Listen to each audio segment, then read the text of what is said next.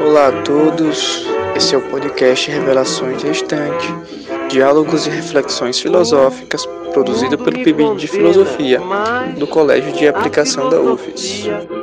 Hoje me auxilia a viver indiferente assim. Olá pessoal, eu me chamo Gênesis e estou aqui com Ana Carolina. Somos bolsistas do Programa de Iniciação Científica, o PIBID, e no podcast de hoje iremos destrinchar e debater alguns conceitos chaves importantes presentes nas obras de Judith Butler.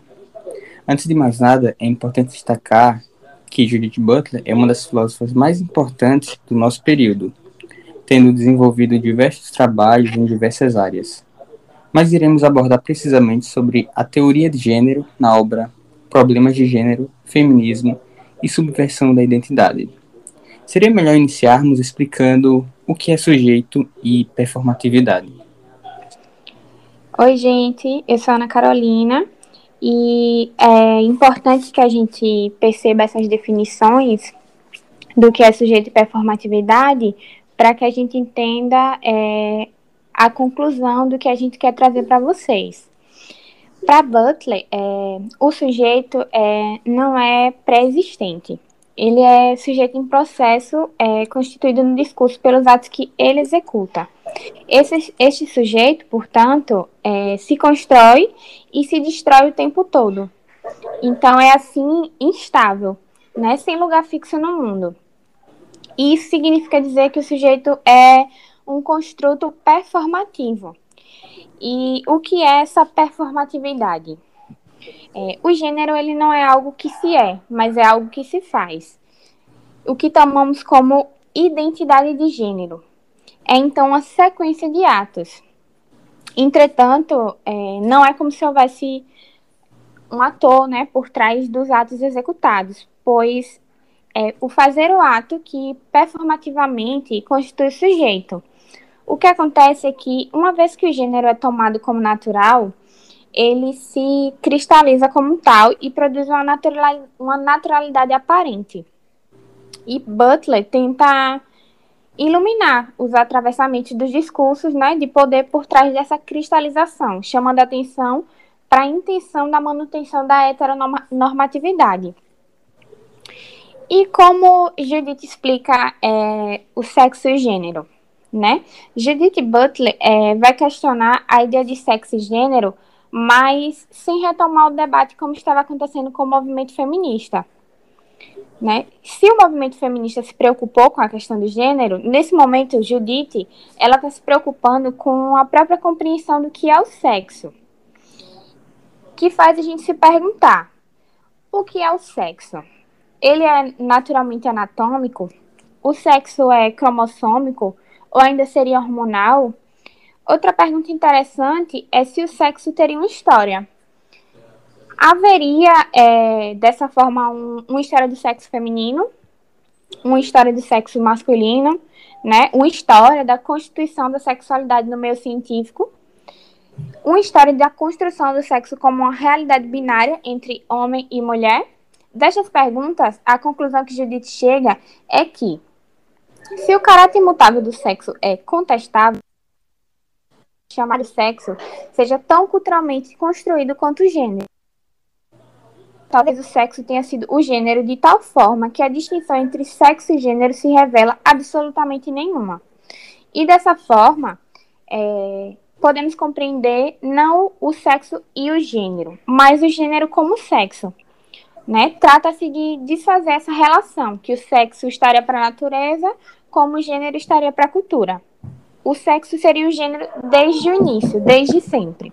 Judith Butler é, vai problematizar tanto o conceito de sexo, como também a ideia de gênero.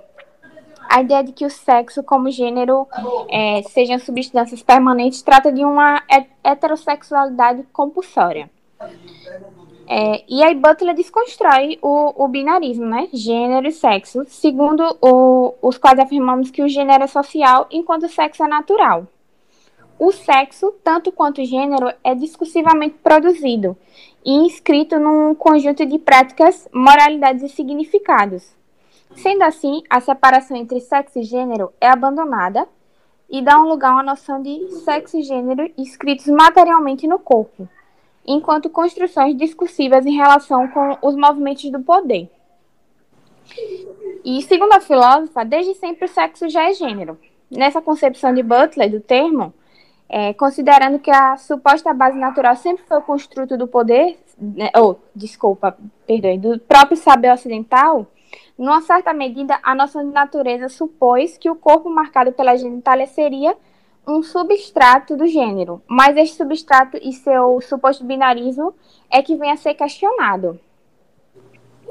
É, ainda, é, Judith é, trata sobre a teoria queer é, sendo uma teoria sobre o gênero e sexualidade que afirma a identidade sexual e ou a orientação sexual de gênero como resultado de um construto social e que, portanto, não existe essencialmente o masculino ou o feminino biologicamente escritos na natureza humana.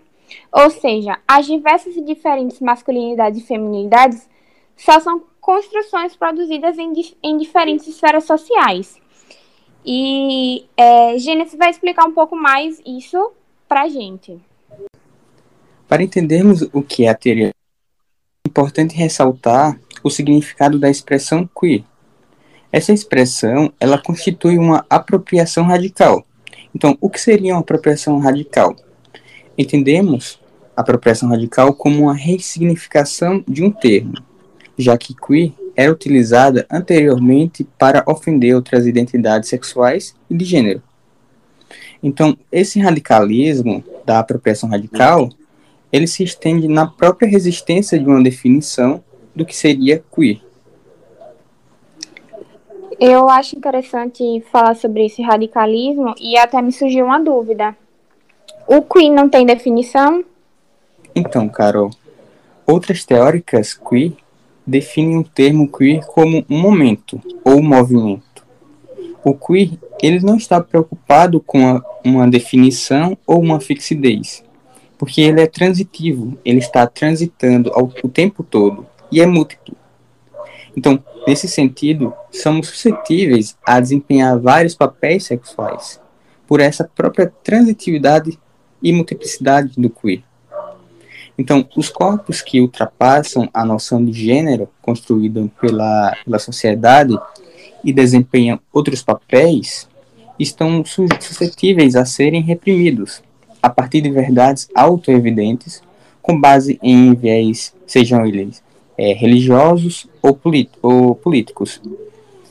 É, então, alguém pode se perguntar de que maneira funciona esse tipo de verdade para Butler?